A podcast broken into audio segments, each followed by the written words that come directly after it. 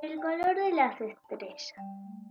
La masa de una estrella determina sus características, por ejemplo, su tamaño, luminosidad y hasta su temperatura.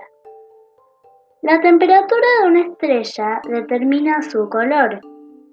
Si una estrella es de distintos tonos de azul o blanco, muy probablemente su temperatura esté entre los 45.000 grados centígrados y los 12.000 grados centígrados.